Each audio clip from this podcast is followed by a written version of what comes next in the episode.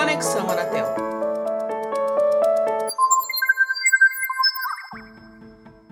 Olá, seja bem-vindo ao Conexão Anatel. Nessa terça-feira, 15 de março, data em que esse nosso podcast está indo ao ar, é comemorado o Dia do Consumidor. Para celebrar a data, a gente vai fazer um panorama de como tem evoluído nos últimos anos as ações da Anatel relativas à defesa do consumidor de serviços de telecomunicações. A gente vai falar um pouquinho sobre os direitos do consumidor, atendimento, indicadores, rankings, tudo que tem a ver com o seu dia a dia no uso de serviços de telecom. E para esse bate-papo, a nossa convidada de hoje é Elisa Vieira Leonel, superintendente de Relações com Consumidores aqui da Anatel. Seja bem-vinda, Elisa. Bom contar com você de novo, tudo bem? Olá, Laura. Olá, ouvintes. Tudo ótimo. Espero que com todos e todas também. Com certeza, esperamos. Elisa, ao longo dos últimos anos, a regulamentação da Anatel relativa aos direitos do consumidor evoluiu muito. Aqui nesse nosso podcast, não dá tempo da gente falar de tudo que a agência já fez nessa área desde a sua criação lá em 97. Então, vamos fazer um recorte um pouco mais recente. O que, que significou a edição do Regulamento Geral de Direitos do Consumidor em 2014? Laura, a Anatel sempre se preocupou em proteger os consumidores e a legislação, desde o, o, início da criação da agência e da privatização do setor, tinha aspectos voltados à proteção dos consumidores. Mas, de fato, 2014 é um marco, é quando a Anatel aprova o primeiro regulamento específico dessa temática, e mais que isso, ele também era um regulamento que unificava direitos previstos em regulações diferentes, como, por exemplo, na telefonia fixa, na banda larga. É a primeira vez que a Anatel organiza esses direitos dos consumidores em um regulamento amplo para todos os serviços e focado especificamente no tema dos consumidores. Foi assim que a gente teve uma, uma possibilidade ainda maior de fazer uma atuação conjunta, de pensar em saídas para o consumidor como um todo. Então, por exemplo, consumidor do pacote combo, ele é um consumidor de mais de um serviço, e é esse o regulamento que unificou esses direitos. Eu citaria aqui como melhorias que, que vêm desse regulamento o aumento da transparência na prestação dos serviços. A Anatel sistematizou um conjunto de informações que os consumidores têm que ter acesso e a melhoria no atendimento também. A Anatel regulamentou o atendimento digital e assim a gente conseguiu dar passos. É claro, Laura, que nós temos muito ainda a melhorar, não conseguimos resolver tudo, mas sem dúvida esse regulamento foi um avanço. A gente trabalha na Anatel, mas também é consumidora de serviço de telecom, né, Elisa? Então, como consumidora, a gente não tem como não perceber esses avanços. E já que você falou que ainda tem o que melhorar, o que, que ainda precisa ser feito?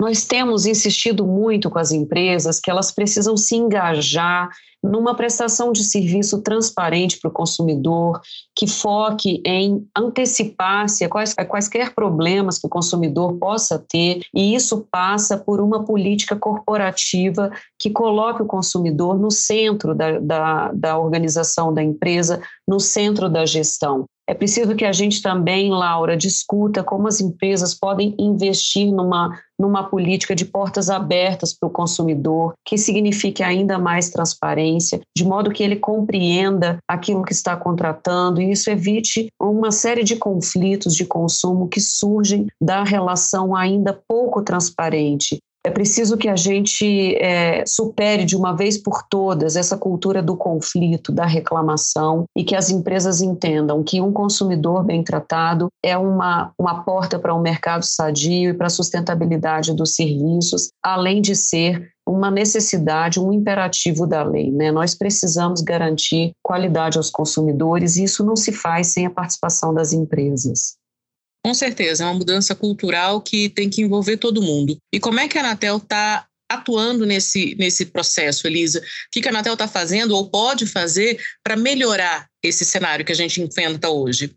Nós, desde a criação da superintendência, temos investido muito em diagnosticar, em conhecer as raízes dos problemas. E isso, então, tem amadurecido a forma como a Anatel edita seus regulamentos. Esse é um primeiro aspecto. Então, é nessa perspectiva que a gente está agora em vias de aprovar uma revisão do Regulamento Geral de Consumidores. Ele já foi à consulta pública e ele traz regras ainda mais profundas de transparência das ofertas. A gente também passou por uma revisão de regulamentação de qualidade. A intenção da Anatel é que a gente aumente a, ou amplie a abordagem de qualidade que antigamente era focada na rede e a gente tem trazido agora alguns aspectos relacionados a esse relacionamento entre operadoras e consumidores, e a gente tem também cobrado das, das operadoras essa postura que a gente costuma chamar de uma postura responsiva.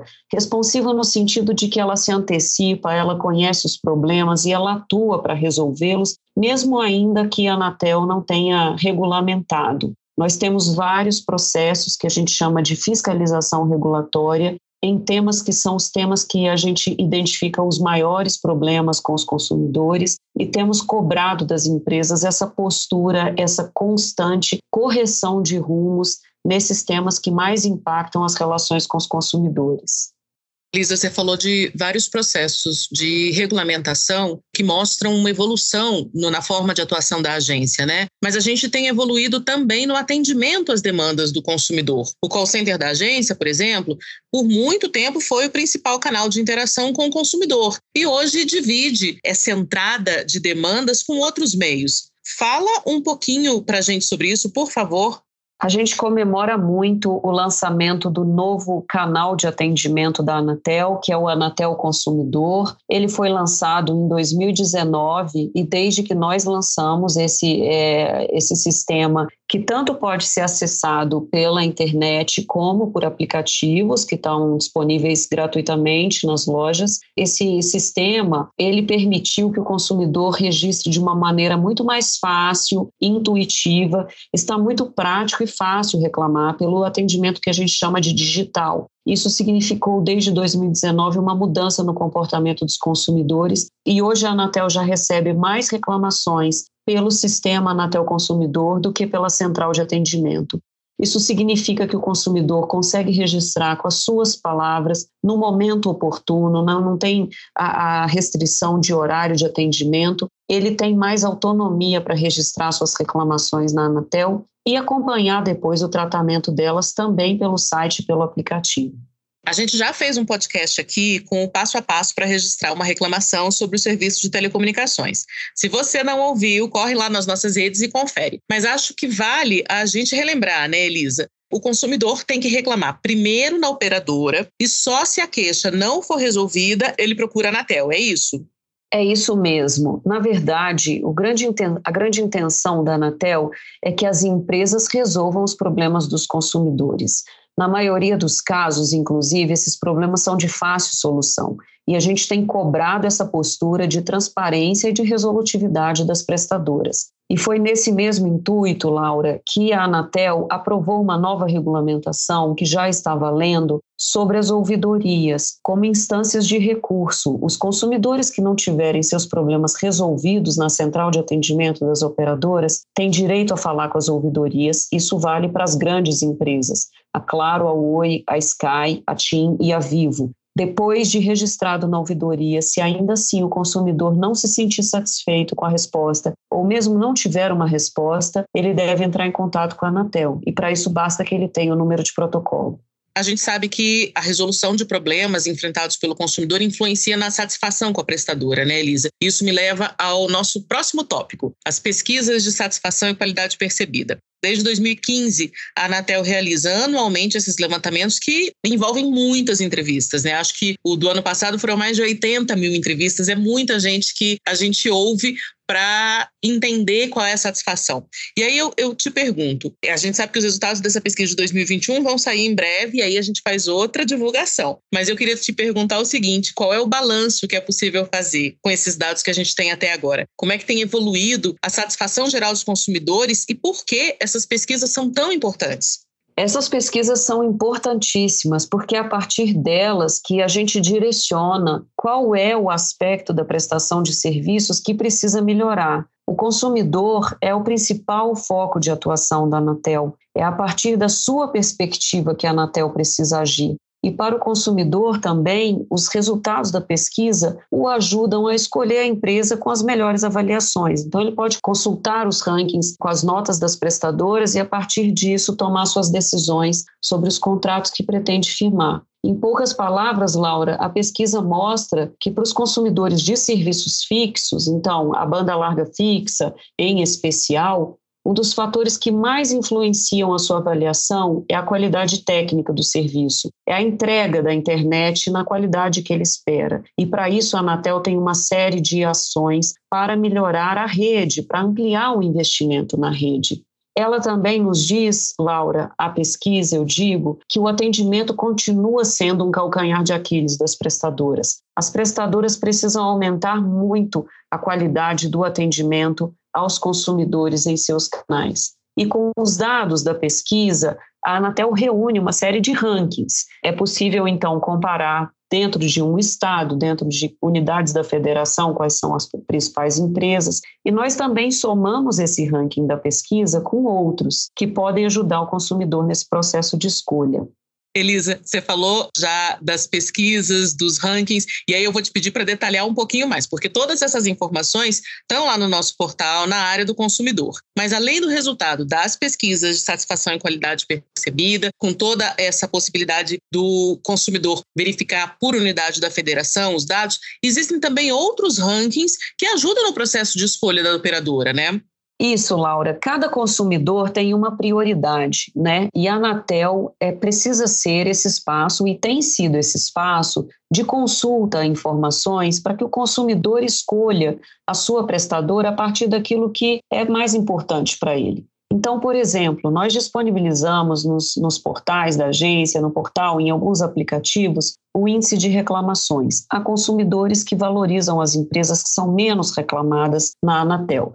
Então, ele consegue consultar o ranking de quais são as empresas menos reclamadas e mais reclamadas. Nós também conseguimos classificar as empresas pela cobertura. A Anatel disponibiliza uma série de informações sobre a cobertura dos serviços nas regiões geográficas do país. Além disso, como a gente já mencionou, os próprios resultados da pesquisa de qualidade percebida estão lá. E aqueles consumidores e consumidoras que valorizam essa percepção dos demais consumidores pode consultar. Por fim, eu citaria a comparação de preços. E a Anatel tem o Anatel Comparador, que é um serviço de consulta a pacotes para que o consumidor exerça também sua escolha a partir do preço dos serviços. Então, como eu disse, cada consumidor prioriza uma determinada, um determinado fator, uma determinada questão, e a Anatel está aqui para apoiar com as informações é, para que ele faça suas escolhas de uma forma cada vez mais consciente escolha consciente, bem ponderada e longe das emoções, né, Elisa?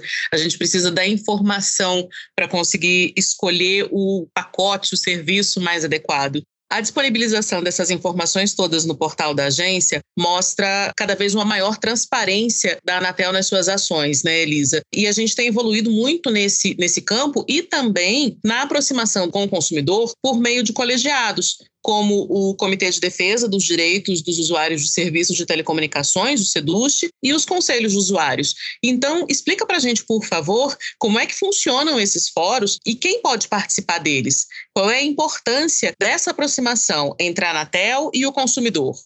Laura, a Anatel investe, como você disse, em transparência e diálogo, e essa é uma medida importantíssima. Como eu disse, nós trabalhamos para a sociedade e nada melhor do que o diálogo com a sociedade para que as nossas ações sejam cada vez mais consistentes e coerentes com aquilo que a sociedade espera de nós. Nesse sentido, a gente precisa dialogar. É esse diálogo que nos faz entender aquilo que muitas vezes os números não mostram, a letra fria não mostra é a nossa conversa com os atores, com a sociedade, com os consumidores, que nos faz ter uma atuação cada vez mais precisa, mais assertiva. O SEDUST, o Comitê de Defesa dos Direitos dos Usuários do Serviço de Telecom, é um órgão de natureza consultiva, está vinculado diretamente ao conselho diretor da agência e é presidido por um conselheiro. Conselheiro Vicente Aquino é o atual presidente do SEDUST e ele busca discutir qualquer medida regulatória da Anatel que tenha impacto na proteção dos consumidores. Ele é formado de entidades de defesa do consumidor, da sociedade civil, mas também de outros atores governamentais, por exemplo, a Senacom, o Ministério das Comunicações, a área de acessibilidade e discussões de políticas de, para pessoas com deficiência da, do Ministério da Família. E essa, esse diálogo permanente nos ajuda a fortalecer as nossas discussões em relação à proteção dos consumidores para as medidas regulatórias. Mas, além desse, Laura, nós temos os conselhos de usuários. Os conselhos de usuários são hoje espaços mantidos pelas próprias operadoras de telecomunicações, as grandes operadoras, em todas as regiões geográficas do país, e dele podem participar quaisquer consumidores é, se candidatam e a votação é aberta. E qual é o objetivo do fórum, do, dos conselhos de usuários, melhor dizendo? É discutir os problemas específicos daquela prestadora. Então, enquanto o Sedust tem esse olhar para a regulação, os conselhos de usuários têm um olhar para a conduta das prestadoras naquela região. É super importante que se engajem os consumidores, porque são os problemas tratados ali no dia a dia da prestadora e ela tem que prover essa estrutura é, para discussão, convidar as pessoas responsáveis por aqueles temas nas prestadoras e os consumidores levarem as suas perspectivas. Participam da, do Conselho de Usuários consumidores, pessoas físicas e também entidades de defesa dos consumidores, pessoas jurídicas a gente encerrar esse nosso bate-papo, Elisa, e eu lamento ter que encerrar essa conversa, porque eu ficaria horas conversando com você sobre como tem evoluído esse trabalho da Anatel na defesa do consumidor, no empoderamento do consumidor. Eu queria voltar numa coisa que você mencionou, que é a fiscalização regulatória. A gente já está na pauta para, em breve, abordar esse assunto aqui no Conexão Anatel, mas explica para a gente um pouquinho melhor o que, que é fiscalização regulatória e como é que as regras aprovadas pela Anatel em 2021 já estão impactando a atuação da agência, principalmente na temática consumerista. Esse é um tema super importante e fico muito feliz de saber que vamos ter um podcast exclusivo para ele. A fiscalização regulatória é uma nova forma de a Anatel atuar e o grande objetivo é ser mais ágil na resposta aos problemas que a sociedade vive no setor de telecomunicações. Os serviços de telecomunicações são altamente é, impactantes nas nossas vidas, para lazer, para o trabalho, para as conexões familiares, enfim, para o crescimento da indústria, de todos os setores da economia, de modo que a sociedade deseja que os serviços sejam prestados com qualidade e que os problemas sejam resolvidos de forma ágil. A fiscalização regulatória é uma nova estratégia da Anatel para dar celeridade à solução dos problemas. E na área de consumidores, ainda antes da implementação desse processo é, de um novo regulamento pela agência, nós já vínhamos testando em caráter piloto alguns projetos e tivemos impactos muito positivos. Queda de reclamações substanciais em alguns temas que foram priorizados na fiscalização regulatória. Volto a insistir, fiscalização regulatória é a nossa forma de ser mais ágil e mais efetivo na resposta que a sociedade espera de nós comemorando o Dia Internacional dos Consumidores, nada melhor do que terminar o podcast assim, né, Laura? A Anatel está preocupada com as relações com os consumidores, está preocupada com a qualidade dos serviços e quer ser cada vez mais rápida na solução dos problemas que a gente enfrenta no nosso dia a dia em relação aos serviços de telecomunicações. Muito obrigada por mais esse nosso bate-papo, por participar aqui com a gente nesse Conexão Anatel. Nesse Dia do Consumidor é muito bom ouvir você falar de todos esses avanços e perceber como é que a Anatel caminhou ao longo desses anos na defesa do consumidor. Fique à vontade para se despedir dos nossos ouvintes. Foi um prazer participar desse bate-papo, temas muito interessantes, muito importantes, e que a gente siga em diálogo, é, entregando essas informações a todos os consumidores, consumidoras, a sociedade. É a partir da transparência e da informação que a gente vai conseguir evoluir e efetivamente atingir a qualidade que a gente espera dos serviços de telecomunicações. Tchau, tchau, foi um prazer. Obrigada de novo, Elisa. Eu agradeço também a você que nos ouviu até aqui. No nosso portal, na área do consumidor, você encontra uma série de informações que vão ajudar nas suas escolhas e no exercício dos seus direitos. E para saber tudo o que a Anatel está fazendo, é só acompanhar os nossos perfis nas redes sociais. Até a próxima!